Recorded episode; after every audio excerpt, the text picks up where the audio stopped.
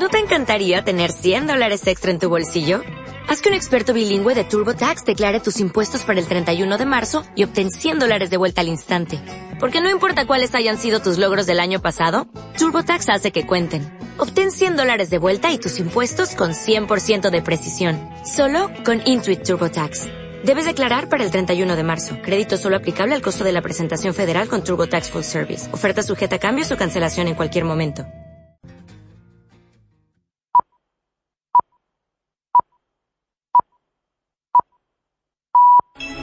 Las ocho y media de la tarde, información de España y del mundo.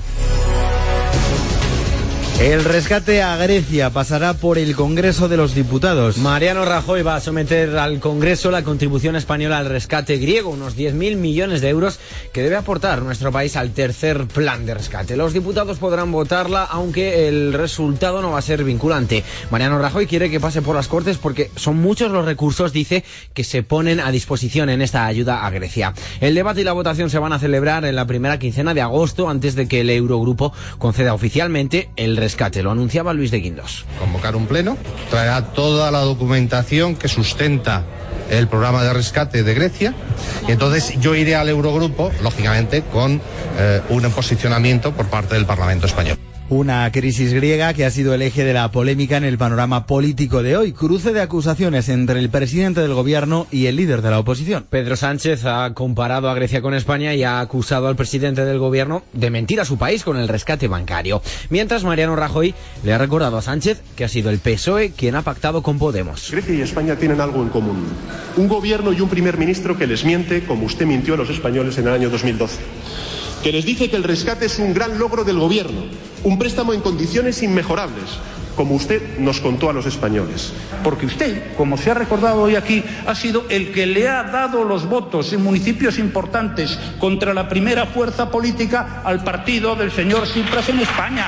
No tiene autoridad moral para decir eso. Y mientras en Grecia los parlamentarios deben dar su visto bueno al acuerdo alcanzado con el Eurogrupo. Las medidas que exigen los países europeos han sido aprobadas en la sesión plenaria de la tarde. Previsiblemente esta madrugada podrían ser votadas. La mitad de la cúpula de Siriza, el partido del gobierno, está en contra de este acuerdo. Además, se espera la dimisión de varios ministros. La primera en salir del gobierno de Cipras ha sido la viceministra de Finanzas. Además, mañana el Eurogrupo evalúa una ayuda urgente a Grecia de 7.000 millones para sus gastos más necesarios.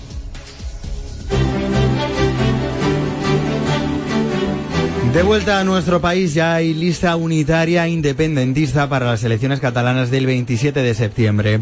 Artur Mas va en cuarto lugar, pero si gana esta candidatura sería el presidente de la Generalitat. El primero en esta lista es el ex eurodiputado de iniciativa Raúl Romeva, seguido por la presidenta de la Asamblea Nacional de Cataluña, Carme Forcadell, y por la presidenta de Omnium Cultural, Muriel Casals. Artur Mas está en el cuarto puesto y Oriol Junqueras en el quinto. Tanto Mas como Junqueras serían presidentes y vicepresidente del gobierno catalán si su lista fuera la más votada el 27 de septiembre. De Cataluña a Madrid, el ayuntamiento ha creado una web para desmentir y rectificar noticias falsas que publiquen los medios de comunicación, una página cargada de polémica. La web ha entrado en funcionamiento hoy, se llama versión original y se accede a través de la página del ayuntamiento madrileño.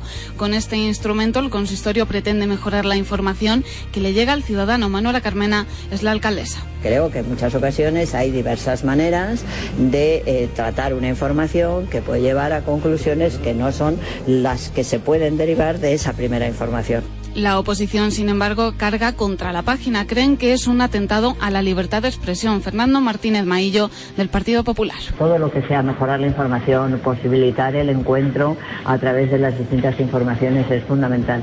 Nosotros además la abrimos a todos los grupos municipales y la, no sé, el afán es que sea pues como un elemento más de enriquecer siempre la información críticas a las que se suman desde la Federación de Asociaciones de la Prensa que observan a los de censura. Y ahora más noticias de España y del mundo. Que repasamos en titulares, un guardia civil ha fallecido en una explosión en Almería. Las autoridades sostienen que podría haber sido un accidente. La explosión ha sido en la comandancia de la Guardia Civil de la capital almeriense. Concretamente se ha producido en una furgoneta dentro de unas cocheras y ha causado la muerte de un agente de los TEDAX. Estaba de servicio y se encontraba en el interior del vehículo manejando materiales explosivos, por lo que según las fuentes oficiales todo apunta a un accidente. Andrés García Lorca, subdelegado del Gobierno en Almería. Y estaba revisando el material, que es una de sus funciones ¿no? Me imagino. Y, y pues, se origina la explosión. Las causas no las conocemos. La investigación está abierta. Hacia allí se trasladan agentes especializados de los TEDAX para averiguar las causas de la explosión. En Andalucía seguimos nuevo episodio de violencia sexista en Málaga. Un hombre ha matado a su pareja y luego se ha quitado la vida. Ha ocurrido esta pasada madrugada en el municipio malagueño de Mollina. Un hombre de 58 años apuñaló a su pareja de 60 y luego se ha quitado la vida. La hija de los fallecidos intentó mediar en la discusión sin éxito. Finalmente avisó a un vecino que fue quien llamó a la Guardia Civil. Es la vigésimo segunda muerte por violencia machista en lo que va de año en nuestro país. Y del exterior, en México, hoy se han difundido las imágenes de la espectacular huida del narcotraficante El Chapo Guzmán. Dos cámaras de seguridad recogen los minutos previos a la huida y el preciso momento en el que Guzmán deja de aparecer en pantalla. Las cámaras tienen dos ángulos muertos, no enfocan ni la letrina ni la ducha. El vídeo muestra al narcotraficante dando varias vueltas en su pequeña celda. Se acerca a la ducha una primera vez y vuelve para cambiarse las chanclas por los zapatos. Guzmán regresa a la zona de la ducha, se agacha y ahí desaparece. A las 20.52 con 3 segundos se observa cómo el recluso se sienta en la cama y se cambia de calzado. Al levantarse, se dirige nuevamente hacia la letrina a ras de piso y la regadera, llegando al punto ciego de esta última a las 20.52 11 segundos se vuelve a agachar y a partir de las 20.52 con 15 segundos no vuelve a aparecer. Las autoridades siguen buscando al Chapo Guzmán, que podría estar en una zona de confort, según afirman fuentes cercanas al narcotraficante. Hasta aquí las noticias de España y del mundo, las 8.36 minutos de la tarde. Enseguida nos vamos a Cuenca para hablar de dinosaurios. El faro de Castilla-La Mancha. Juan Pablo Carabias. Señores, cada fin de semana les espero a la vuelta de la esquina. Es un regalo, eh, Rosa, es un regalo, porque bueno, hay muchas historias apasionantes. Yo, gracias a Dios, pues, eh, me, bueno, gracias a Dios o bien sea, me he encontrado con, con, muchas historias que he tenido la suerte de poder publicar, pues como La Infiel o La Rosa Escondida, o por supuesto Un Burka por Amor. Entonces, son historias que, que dices, qué bien que hayan llegado a mi vida, porque además son todas historias reales. Yo, quizás sea por mi vena de periodista, siempre me gusta mirar a la realidad, porque creo que la realidad supera la ficción. Y el caso de, de esta pasión rusa, el caso de Lidia Prokofiev eh, es, eh, bueno, lo demuestra, es un claro eh, ejemplo de ello. Bueno, 27 de agosto, apuntamos esa fecha, Una pasión rusa, la próxima novela de Reyes Monforte premiada con este maravilloso galardón de Premio de Novela Histórica Alfonso X el Sabio. Gracias por estar con nosotros, Reyes Monforte. Cada sábado y domingo de 10 a 2 en la radio de Castilla-La Mancha, a la vuelta de la esquina, con Rosa Rosado. El faro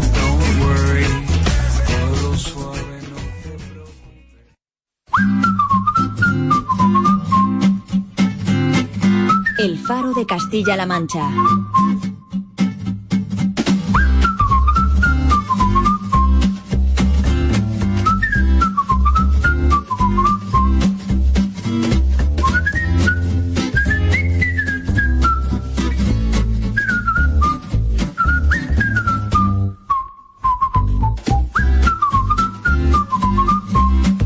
Dicho que en la radio no se puede viajar y además de forma gratuita?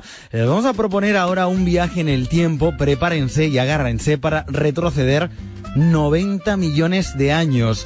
La ruta de los dinosaurios de Cuenca, sí, ha abierto hoy sus puertas, José Manuel Maciá. Descubrir cómo eran y cómo vivían los seres que habitaban nuestra Tierra hace 90 millones de años, a través de vídeos, textos, dibujos y recreaciones hiperrealistas. Tiene un montón de paneles con con mucha información sobre los dinosaurios. Es muy impresionante encontrarte dinosaurios en Cuenca y, y nada, la verdad es que se lo recomiendo a todo el mundo. Son los restos de dinosaurio hallados en los yacimientos de Lo Hueco y las Ollas, en Cuenca. Se encuentran entre los más importantes de Europa. Pepito, el único concapenator encontrado hasta la fecha, llama especialmente la atención de los turistas. Venimos de Sevilla a ver Cuenca y ya hemos llegado a ver la parte esta de la laguna y vamos a, a la Torca. Y al pasar por aquí hemos visto esto y no hemos parado. La ruta de los dinosaurios de Cuenca nos lleva hasta 16 puntos de la provincia. Para guiarnos, contamos con un libro y con una aplicación móvil.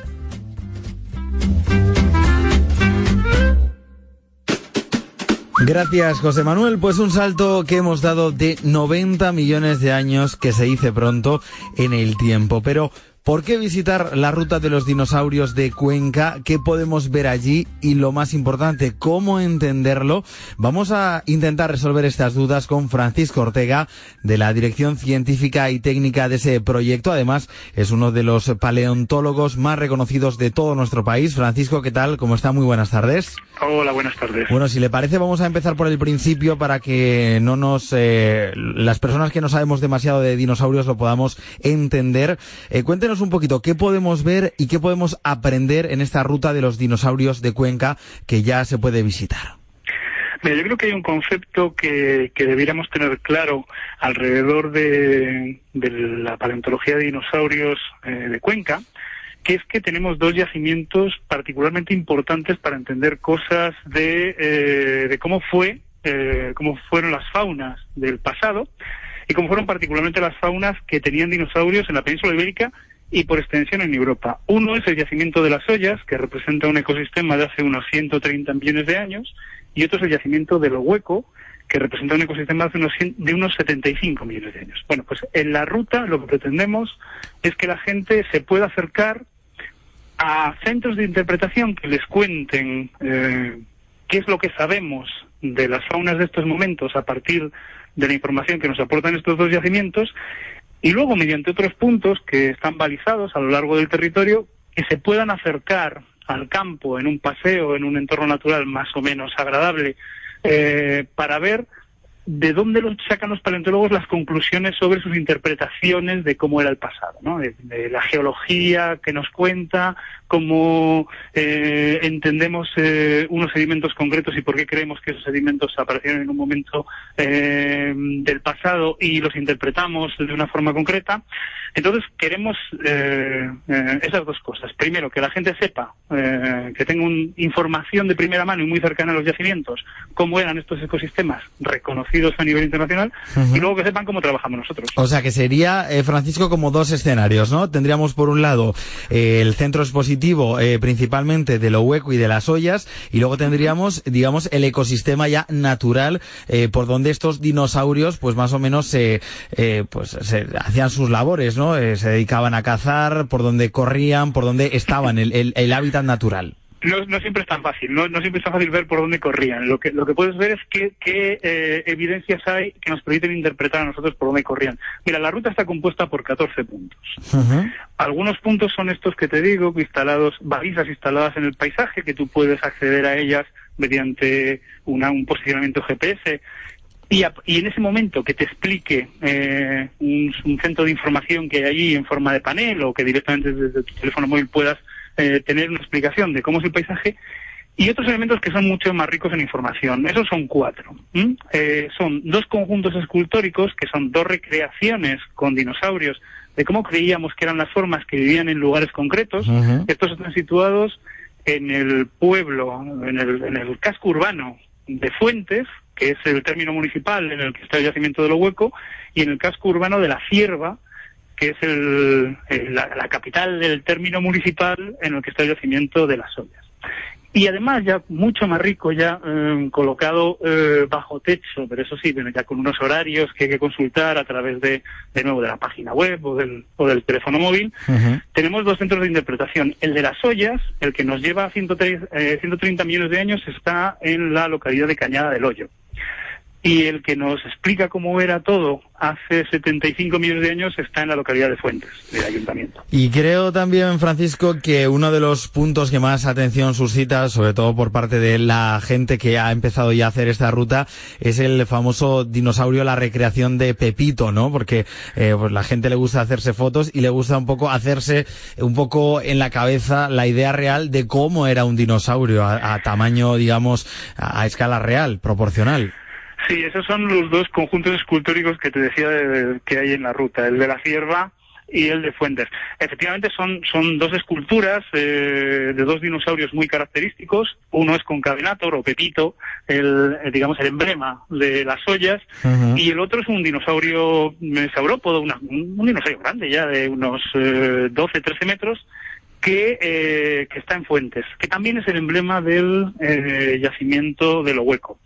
Son un magnífico fotocall, si me si vas por ahí, ¿no? O sea, realmente es verdad, porque ni siquiera nosotros eh, muchas veces aguantamos eh, las, eh, las, las, ganas de hacernos un selfie con, con las esculturas porque son magníficas y interpretan muy bien aquello que sabemos de cómo eran estos bichos a partir de los fósiles, ¿no? O sea, hemos, hemos trabajado de forma muy cercana con los paleoartistas y, y, y realmente lo que hay ahí, lo que hay en Fuentes y lo que hay en la Cierva es, es, mm, el aspecto que nosotros creemos que tenían esos organismos a partir de sus fósiles. ¿Por qué podemos decir, Francisco, que estos yacimientos de Cuenca en los que se han encontrado restos de dinosaurios son, eh, digamos, de los más importantes, no de España, sino ya de toda Europa, de todo el continente? Sí, bueno, hay, hay una razón muy clara. El, el yacimiento de, de las suyas es un yacimiento de conservación excepcional. O sea, digamos que en los términos en los que nos expresamos los paleontólogos se puede clasificar como, es, como un yacimiento de conservación excepcional eh, que se explota desde hace eh, ya 30 años y que, y que ha producido publicaciones que nos han permitido interpretar aspectos distintos de la historia evolutiva de distintos grupos de dinosaurios y de aves que han tenido relevancia a nivel eh, ya no europeo, sino mundial. Eh, el hallazgo de Iberomesornis, cuando estábamos discutiendo sobre si los dinosaurios, si las aves eran o no dinosaurios, el hallazgo de Pelecanimimus, que fue el primer ornitomimosaurio que se conocía en Europa, o el propio Buncamenator, que ha sido un animal que ha revolucionado de alguna forma lo que se conocía de estos animales en el entorno europeo, eh, son ejemplos de eso. Y el yacimiento de lo hueco, que en edad es mucho más reciente, como se estaba diciendo, eh, se produjo hace solo 75 millones de años, es lo que llamamos un yacimiento de eh, concentración excepcional. El uno era de preservación, los fósiles representan muy bien a los organismos eh, que vivían en aquel momento y el de concentraciones hay muchos fósiles acumulados. En este caso, los fósiles que hay acumulados en, en lo hueco son sobre todo saurópodos. Eh, Yo creo que, que si alguien no sabe lo que es un saurópodo, se puede imaginar eh, que es un pariente cercano de los diplodocus. Ahí casi todos tenemos una imagen, ¿no? De estos animales grandísimos, con pelo largo y una cola larga. Bueno, pues estos animales quedaron los huesos de estos animales quedaron depositados probablemente por un evento catastrófico de, de forma masiva en el yacimiento de lo hueco. Y esa, esa, esa acumulación masiva de huesos de este tipo de animales es común en otras latitudes, pero muy lejanas de Europa. Los encontramos a veces en el norte de Estados Unidos, los encontramos en yacimientos de acumulación excepcional en, en Asia, pero no los encontramos en Europa. Por lo tanto, las ollas tienen una relevancia que ya se ha comprobado por los años que se iba publicando a nivel eh, mundial. Y lo hueco tiene un sitio eh, muy particular, que bueno, como es un yacimiento mucho más joven en edad y desde que lo conocemos, lo conocemos solo desde el año 2007, que se irá comprobando, pero ya se han empezado a publicar cosas de lo hueco que demuestran que eh, y nos informan de aspectos desconocidos de la fauna de Europa en su edad. Pues sin duda es una ruta muy interesante, la ruta de los dinosaurios de Cuenca, que ustedes ya han empezado hace tiempo a promocionar. Recuerdo, eh, tienen una página web muy completa, yo ahora mismo estoy viéndola delante de mí, dinosauriosdecuenca.es, y ahí explican un poquito eh, pues los centros expositivos, tienen el de Cañada del Hoyo, donde pueden ver fotografías, el de Fuentes, el de la Cierva y también el de la ruta de los dinosaurios. Han estado ustedes promocionándolo en Fitur, pero ha llegado el gran día, eh, se ha inaugurado, eh, ustedes han visto cómo esa, esa gestación de años y años ya se ha puesto en marcha. Eh, Pero ¿cómo podríamos, porque yo estoy convencido de que sin duda mucha gente, no solo profesionales y expertos en la materia, se van a acercar a hacer turismo a la provincia de Cuenca con esta nueva ruta. Pero la gente que ahora mismo nos está escuchando aquí en Castilla-La Mancha y que diga, oiga, pues yo quiero acercarme a, a hacer esta ruta, ¿cómo lo pueden hacer? Yo creo que lo mejor es que desde su casa tranquilamente accedan a la página web que tú les has marcado.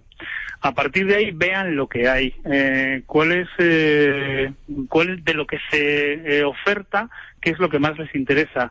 Muy importante que vean también que hay rutas alternativas que les pueden completar en medio de la naturaleza, en, el, en la serranía, en el parque, en el monumento natural de Tierra Muerta y Palancares, que pueden completar ese viaje que no solo tiene dinosaurios. Y después, yo creo que la mejor forma de aproximarse a las rutas es acercarse a uno de los dos centros de interpretación, en el que en el que eh, tenemos guías que han estado formándose eh, sobre paleontología local. Ellos ya tenían una formación de eh, educadores ambientales, pero se han estado enfocando en el asunto concreto de las rutas de los dinosaurios y que conocen bien la paleontología que están explicando, que conocen bien los, eh, los fósiles y las ideas que han surgido de esos fósiles, que son capaces de adecuarlas al estado y al interés del visitante que llega al centro y que luego, eh, atendiendo a sus preguntas, son capaces de eh, sugerirle cuál es el siguiente punto de la ruta, cuál le va a interesar,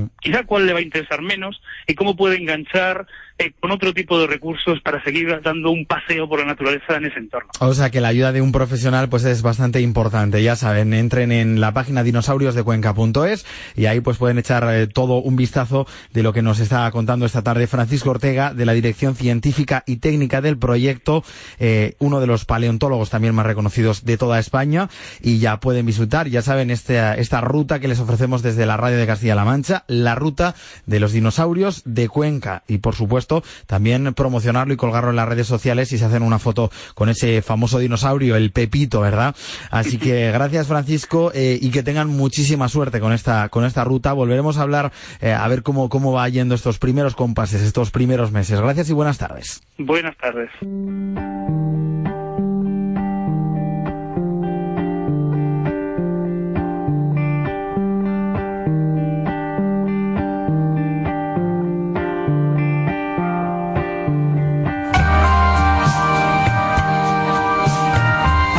Y seguimos descubriendo y recorriendo nuestra tierra con este calor. Seguro que muchos de ustedes están deseando que vuelva ya el invierno, ¿verdad?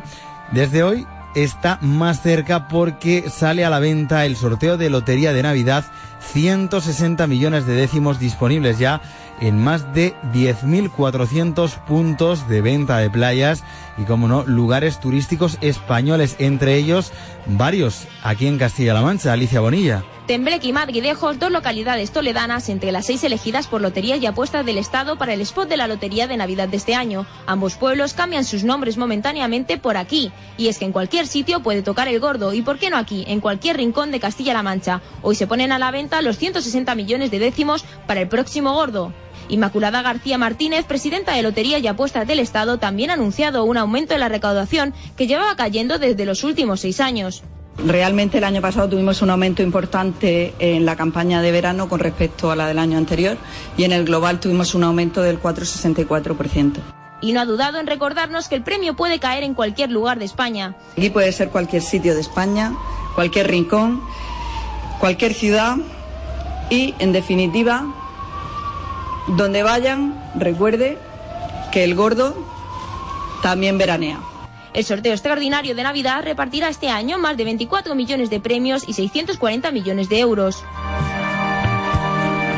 Y nuestro futbolista castellano manchego más internacional, Andrés Iniesta, está ya entre los 10 personajes más populares del país, lo dice el top 10 de Personality Media. Así se han tomado la noticia en Fuente Alvilla, en su pueblo, Amparo de Aguilar. Entre los 10 más populares, primero porque es un crack del fútbol. Es un futbolista ya lo sabéis, que es de primera categoría. Segundo, porque es un buen tipo. Bueno, porque es una persona más o menos sencilla.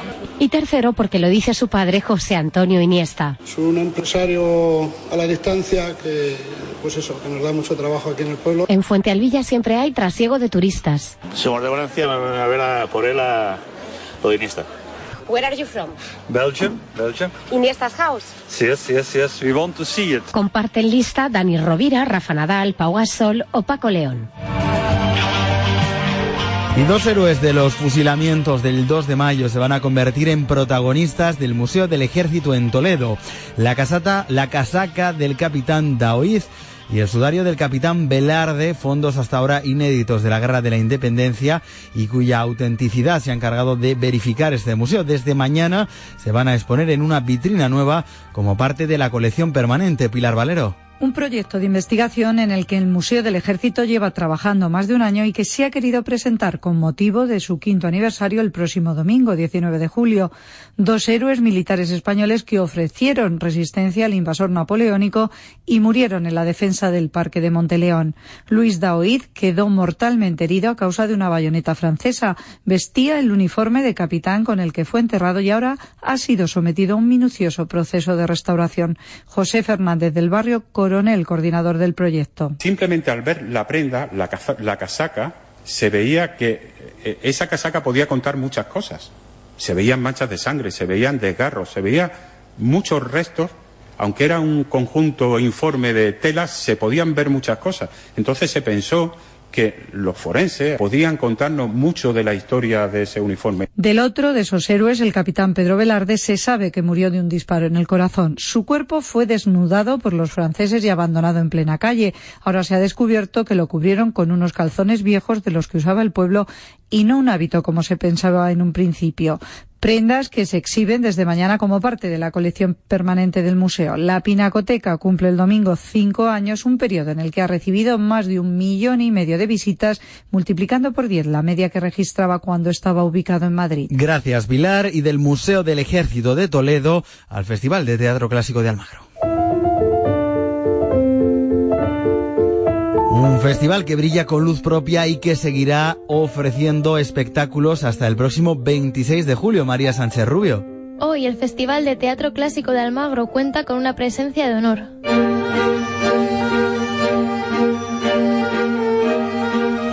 Director teatral y músico Yayo Cáceres es uno de los nombres destacados de esta edición, donde regresa con la compañía Ron Lala y su versión del texto cervantino en un lugar del Quijote. También dirige a la actriz Charo López en Ojos del Agua y forma parte del jurado del certamen de jóvenes creadores Almagro Off. En palabras del director, el teatro y el arte en general deberían ser una cuestión de Estado, ya que el ser humano necesita el arte para vivir. Hoy en Almagro tendrá lugar la representación de Crónica de una Casa Real, María Albendea. Hoy el Festival de Almagro acoge una única función. Se trata de la obra Crónica de una Casa Real, La venganza de Tamar y los cabellos de Absalón. Esta obra ha comenzado a las 8 de la tarde en el espacio escénico de La Veleta. Es un montaje que trae la compañía madrileña Teatro Galo sobre las obras de Tirso de Molina y Calderón con los directores Gustavo Galindo y Mamen Camacho. Es la historia de la familia de uno de los grandes patriarcas de la civilización, el rey David. Esto en el plano teatral, en el musical La Banda Municipal de Almagro ofrecerá un espectáculo gratuito en el espacio Miguel Narros. Y mañana la compañía Ron Lala hará su aparición en el festival con la obra En un lugar del Quijote. Y ahora vamos directos a Guadalajara y su apuesta por el cine. Este viernes 17 de julio dará comienzo el segundo Festival de Cine de la localidad Cárgoles de Arriba, en Guadalajara. La muestra se presenta bajo el lema Un pueblo de cine y pretende reivindicar las virtudes de vivir en un entorno rural. Para esta edición han sido seleccionados seis cortos, la mayoría de ellos rodados en nuestra región. Entre los cortos seleccionados, algunos han sido grabados por alumnos de primaria con títulos como El secreto de la mazmorra de Juan Luis Cabellos o Pan con sabor a ketchup realizado por alumnos de primero de primaria de la Escuela de Magán en Toledo. Además, también hay cortos de cineastas como El futuro de Juanín o Las cosas pequeñas. El pase de los cortos dará comienzo a las 10 de la noche, aunque previamente se podrá disfrutar de talleres de alfarería y chapas, así como de un cuentacuentos. Y del cine a la música, así sonará este fin de semana en Toledo.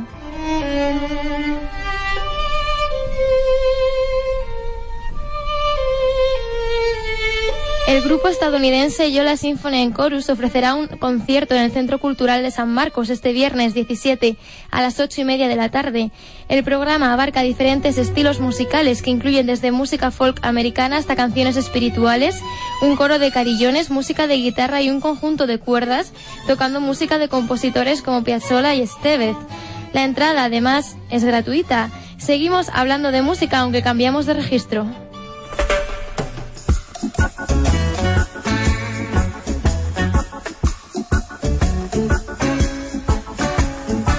Ya conocemos el cartel del nuevo Pandorga Reggae Fest de Ciudad Real. Bandas como Roticali Movement, Barban Sound o Charlat 58 son los nombres estrella de esta edición que dará comienzo el próximo 31 de julio a las 10 de la noche. La entrada gratuita. Y de Ciudad Real viajamos hasta Torrijos.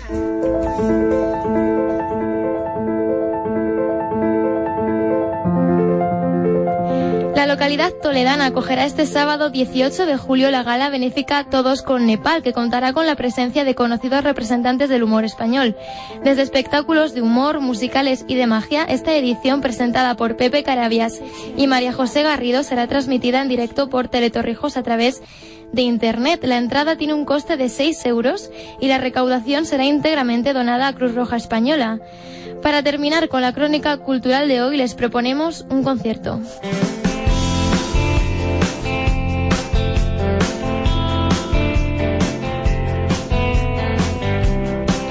El grupo Fito y Fitipaldis está de gira. El viernes es el turno de Albacete. El anterior vocalista de Platero y Tú, junto con su banda, ofrecerá un concierto donde presentará la segunda parte de su nuevo disco, Huyendo conmigo de mí. La cita a las ocho y media de la tarde en la Plaza de Toros de Albacete. Con ellos nos despedimos. Entre lo amargo del café quedó el aroma y el calor. Lo que me dio me lo dejó cuando se fue. Con la certeza y la razón. ¿No te encantaría tener 100 dólares extra en tu bolsillo?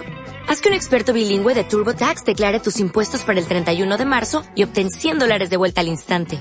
Porque no importa cuáles hayan sido tus logros del año pasado, TurboTax hace que cuenten. Obtén 100 dólares de vuelta y tus impuestos con 100% de precisión. Solo con Intuit TurboTax. Debes declarar para el 31 de marzo. Crédito solo aplicable al costo de la presentación federal con TurboTax Full Service. Oferta sujeta a cambios o cancelación en cualquier momento.